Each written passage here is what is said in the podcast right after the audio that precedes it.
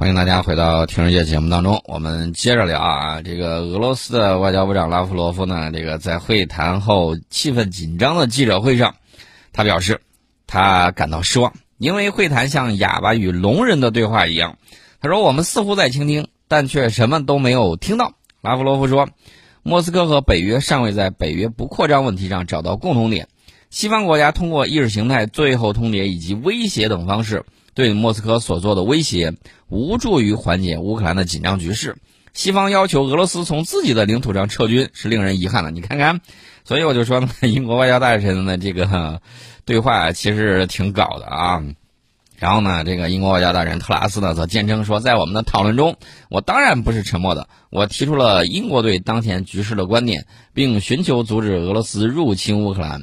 大家看到美英两国呢继续在俄乌问题啊，在这个局势上呢渲染紧张气氛。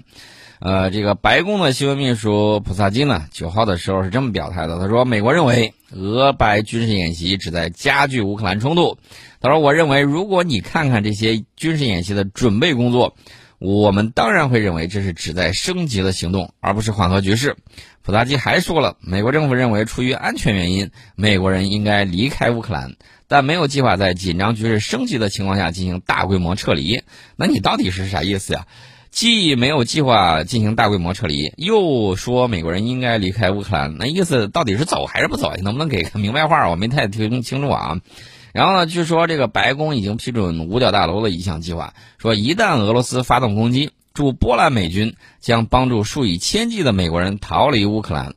哦，原来在乌克兰有数以千计的美国人呢！这里头有多少是 CIA 的人，还有多少是美国这个雇佣兵公司的人呢？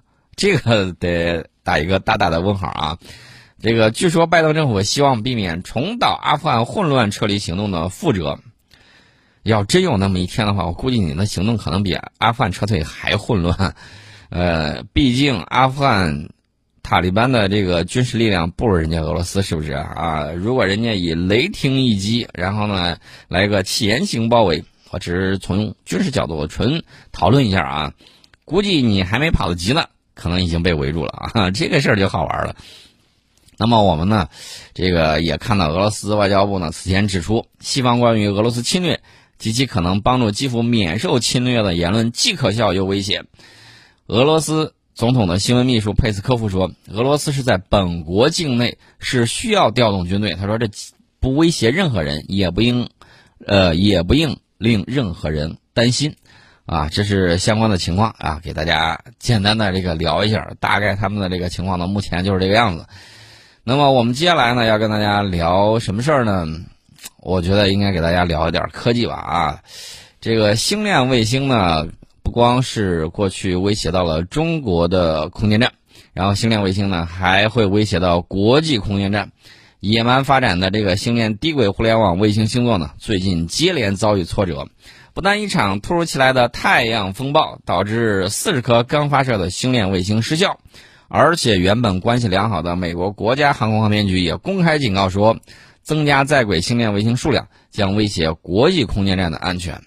大家听到了啊，这可是亲爹说亲儿子的啊。NASA 和这个 SpaceX 公司的关系，这个不用我多讲嘛。在 SpaceX 公司很难，就是快活不下去的时候，NASA 给了他几个大单子，让他硬是活了过来，而且呢，给了他很多的这个项目和很多的这个补贴啊。这个大家看得很清楚。NASA 最近呢，在提交给美国联邦通信委员会的文件里面警告说，被星链卫星占据的近地轨道变得拥挤，将对预警太空碰撞的地面系统产生不利影响。听到了没有？这个不是我批评 SpaceX 公司，是 SpaceX 公司的亲爹 NASA 在批评 SpaceX 公司。啊，之前我说星链计划会对天文学家造成影响，可能会对太空预警造成危险。结果呢？这个有人就在底下啊，这说 NASA 这个呃，不是说 NASA，说 SpaceX 公司说这个埃隆马斯克如何如何火星人什么之类的，你懂技术吗？这都是个大问题呀。NASA 自己亲口下场啊，说国际空间站的安全以及其他所有的 NASA 资产可能受到影响，并且担心对 NASA 科学和载人航天任务的影响。听到了吧？NASA 自己向美国联邦通信委员会。发的文件里面在警告，这个联邦通信委员会是个什么样的机构呢？是美国通信行业的主要监管机构，是呃这个为了发展互联网卫星星座，SpaceX 公司呢最初向该委员会提交的申请显示。星链星座将由1.2万颗位于近地轨道的小型卫星组成。有人说这个东西不成了之后，我可以在地球任何一个角落，然后我就可以这个上网了。你想多了，你最起码的弄个锅盖儿啊，锅盖都不够大，就是俗称锅盖的那种天线，然后呢不停的对准锁定卫星，你才能够啊这个进行互联网。你说你都到野外了，你再背一口大锅。那个锅直径至少得超过一米，而且上网速度极慢。你想什么网上冲浪什么之类的，在无人区做梦去吧，不可能的事情。呃，他们既不了解技术，又这个对埃隆·马斯克有盲目的崇拜。埃隆·马斯克确确实提升了全世界对科研人员的这个注意和关心啊，这个这一点客观作用还是有，但是确确实实干扰到了现在的天文观测，导致大家虚惊非常多。那我想问一个问题：万一有悬在头上的达摩克里斯之剑，啊，比如说这什么锆石啊，什么之类的啊，咱举个例子啊，假如它同一天和星链卫星同一天陨落，那我想问一下，你能看得清楚它到底是星链卫星掉了呢，还是对方的高超音速导弹来了呢？啊，这是个大问题啊！近地轨道嘛，是不是？你掉下来了，谁知道啊？所以说呢，这个 NASA 看来看去说，SpaceX 公司还计划新增发射三万颗星链卫星。NASA 自己都急了啊，说预计太空碰撞的风险会显著增加，并且可能对 NASA 的科学和载人航天任务产生影响。NASA 希望第二代星链卫星的部署能以确保航天安全与太空环境长期可持续的方式谨慎进行。SpaceX 公司之前说，我这个卫星都具备机动变轨能力，因此与大型航天器相撞风险为零。这不是我在怀疑，是 NASA 对这种说法提出质疑，说星链系统由千成千上万颗卫星组成，根本无法确保所有卫星的推推进系统针对太空碰撞的地面预警系统是完全可靠的，或者手动操作如果有可能的话，如果有的话是百分之百准确无误的。而且呢，NASA 还表示，即便 SpaceX 公司的星链卫星具备自主避障功能，但是在日益拥挤的近地轨道上，如果一颗卫星为避免碰撞而变轨，可能会引起其他具有自动就是自主这个防撞能力卫星的连锁反应，从而增加而不是降低太空碰撞的风险。NASA 建议 SpaceX 公司重新对此类事件进行风险分析。所以我一直都给大家强调了，以后的时候我们需要带什么呢？带上光盾，啊，一看这个傻子来了，然后呢，你就直接给他照他一下啊，然后把他挡在外面就行了，让他该回哪儿去回哪儿去。比如说回到地球上变成一颗流星，呃，或许可以让这个 SpaceX 公司或者 NASA 自己许个愿，然后呢，希望什么什么时候能够把在火星上建成一百万人基地的这个时间再提前个二十年。可能吗？二零五零年建成一百万人的火星基地，然后把多少多少人送上去。我告诉大家，你即便是在网上想要这个圈钱啊，想要圈投资，麻烦把小学数学学好了之后再画 PPT，这个比较重要。我不排斥啊，这个怎么说呢？你搞路演很炫。啊，很有意思，这个我不排斥，但是呢，你最起码要科学严谨一点，不然的话，我觉得你这个项目就是个大骗子，啊，这是相关的情况。那么 NASA 呢，这个喋喋不休的还提出了这个星链卫星的其他潜在风险啊，比如说这个星链卫星会严重干扰太空科研任务，因为它的这个卫星轨道高度低啊，位于大多数 NASA 科学卫星的下方，它反射的太阳光呢可能会干扰到科学卫星搭载的仪器，类似影响。已经严重的干扰了地面太空观测，大批星链卫星穿过夜空的轨迹，会破坏那些需要长时间曝光的天文观测，而且呢，行星防御计划的近地天体观测就受到了很大的影响。大家可以想象一下，如果这个时候来了个陨石，结果呢被星链卫星的这个光芒给掩盖了，结果它就砸到了 SpaceX 公司位于美国的这个总部的所在地。你说这个怨谁呢？啊，我只是假设这么一种可能性。如果星链卫星数量继续增加，它现在只发射了几千颗，还没有到上万呢。如果完成它那个计划，发射三万颗，可能每一张地面望远镜拍摄的小行星调查照片里面都会出现星链卫星的身影，对于监控可能撞击地球的小行星产生严重影响。这不是我在讲啊，是 NASA 在反复强调，明白了吧？是他亲爹在说亲儿子，在给他。教导。其次呢，星链卫星运行轨道同样位于空间站的下方，严密包裹住地球的这些卫星将使向国际空间站运送补给和航天员的飞船发射任务变得更加复杂。你想想，假如说国际空间站又漏气儿了，被美国航天员又给钻出来眼儿了，那这个时候需要紧急撤离或者紧急援助的时候，这个飞船还没飞出来，先被星链卫星给砸了个稀里哗啦。比如说哪儿碰伤了，结果呢救援变成了一场灾难，你说这事儿 SpaceX 公司把裤子都给当了，他能赔得起吗？这都是问题啊！SpaceX 公司不顾外界反对强飞星链卫星的行为呢，不单引起了 NASA 的公开质疑，还多次险些造成太空危机。去年我们曾经披露，星链卫星两次危险靠近中国空间站，还有多颗国外卫星也为了躲避星链卫星而主动避让。那么，星链卫星的这些危险举动呢，却得到了美国方面的庇护。我觉得星链卫星啊，就是活动的太空地雷呀。呃，这个美方呢，在一月二十八号发给联合国外层空间事务办公室的照会中，否认了中国关于星链卫星两次危及中国空间站的说法，称星链卫星的活动没有达到既定的紧急避碰标准的门槛，因此不需要紧急通知。美方照会还称说，中方在给联合国发出照会之前，没有联系美方有关部门，并表达有关星链卫星带来危险的担忧。你脸得有多大呀？然后我们外交部发言人呢对此表示，中方向联合国通报星链卫星危险接近中国空间站，威胁在轨航天员安全的有关情况，是履行外空条约第五条规定的国际义务。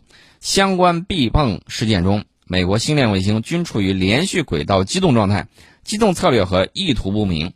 中国在轨航天员面临着现实紧迫的安全威胁，中方不得不采取措施预防性碰撞规则控制啊，就是预中方不得不采取预防性碰撞规避控制啊，是这么样一个情况。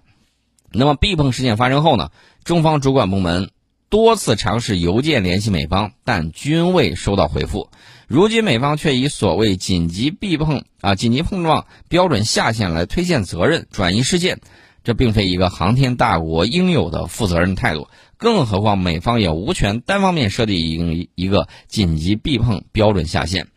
这个大家看得很清楚啊。这个我说它是太空地雷，大家应该没有太多的这个反对吧？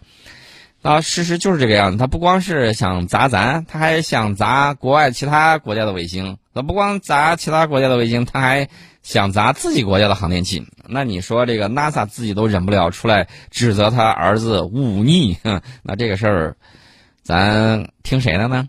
是美国政府说的对呢，还是美国政府部门 NASA 说的对呢？我觉得这个事儿上，我还是支持 NASA 对他自己应该好好清理一下门户，这是一个很关键的事情。所以说呢，这场太阳风暴来的倒是挺及时的啊！四十颗星链卫星已经或者即将偏离近地轨道，将来会掉入大气层坠毁啊！这个外界认为这起事故凸显了星链卫星的脆弱性。呃，相关的情况大家也看得很清楚了，在这儿呢，我就不。做过多的这个叙述了，我们先进一下广告，广告之后我们再跟大家接着聊。欢迎大家回到《听人界》节目当中。既然我们说到了这个太空啊，这个大家都特别向往太空旅游，对吧？那么过去的时候呢，我们只能看着这个美国有一些这个私人富豪啊，然后呢这个搞太空项目啊，咱们国家呢也有很多这种商业的这种发射啊等等。那么，国家航天局呢，在二零二一中国的航天这个白皮书里面呢，系统介绍了这个自二零一六年以来，我国在航天领域的重大工程和科学应用等方面取得的丰硕成果，同时呢，也介绍了未来五年我国航天事业发展的主要任务、政策与措施、国际交流与合作。那么，今后的这五年，包括今年在内啊。我们要干一件很重要的事情，就是培育壮大空间应用产业，支撑经济社会高质量发展，推动空间应用与数字经济深度融合，丰富应用场景，创新商业模式，面向行业和区域呢，发展以大众多样化需求，深化通信、导航、遥感信息综合应用，加快航天技术成果向经济社会的转移转化，培育发展。这个重点来了，培育发展太空旅游。哎，这个大家注意。咱们呢，这个看过去的这个二零一六年的那个航天白皮书，我们就知道这个五年的发展，我们这个白皮书上想要达到的这个目标和成果，一步一步从这个计划变成了现实。那么未来五年的这种发展啊，培育太空旅游等新业态，我相信国家航天局的这个承诺，这个计划也会一步一步的落实。到时候五年之后看到底是谁率先啊，然后呢搞起了这个太空旅游。除此之外呢，我们太空生物制药、空间碎片清除，大家注意了啊，空间碎片清除，包括空间实验等太空经济新业态，都是我们要发展的这个方向。这个太空旅游呢，可以收取少数人的大钱，来为航天事业做贡献，我觉得这个很妙。当然了，呃，未来。未来会怎么样呢？未来我觉得这个东西可能会慢慢普及，然后呢实现平民化啊，这个都不要太短视了啊，迟早会平民化的。这个争夺话语权也是很重要的一个事情。那么说到这儿的时候呢，我再给大家说一个最近我们在科技方面的一个重大成果。在一月九号的时候，中国海油呢发布了一个消息，我国首次深水离式挖沟机海试作业在南海牙城海域呢取得了成功。填补了我国深水海底管线离式挖沟的技术空白。那么，本次海试的离式挖沟机呢，是目前国内唯一一台深水海底管道离式挖沟机，也是目前国际上性能最强的离式挖沟机之一。这个设备投影面积呢超过三个标准羽毛球场，自重达到了一百八十吨，最大作业水深呢是五百米，最挖沟的最大深度可达二点五米。这个海底管道输送呢，是海洋油气输送最主要、最快捷而且经济可靠的方式。这次海试呢，以三千米级多功能深水工程船“海洋石油二九幺”为作业母船，模拟真实海管挖沟的这个场景，进行了无管挖沟、油管单次挖沟、油管二次挖沟以及转向挖沟等系列的测试作业。那么本次海试呢？成功掌握了深水海底管道离式挖沟成套施工技术，不仅填补了国内深水海底管道这个离式挖沟技术的空白，而且形成了海底管道离式挖沟船这个船舶的配套能力。这个大自然的鬼斧神工啊，相当的给力啊！我们呢，还是应该好好的这个注意到我们的这个大国重器。这个大国重器你看着很普遍，比如说这个挖泥船呐什么之类的，啊这些都有。然后呢，大家也知道大自然的鬼斧神工很重要。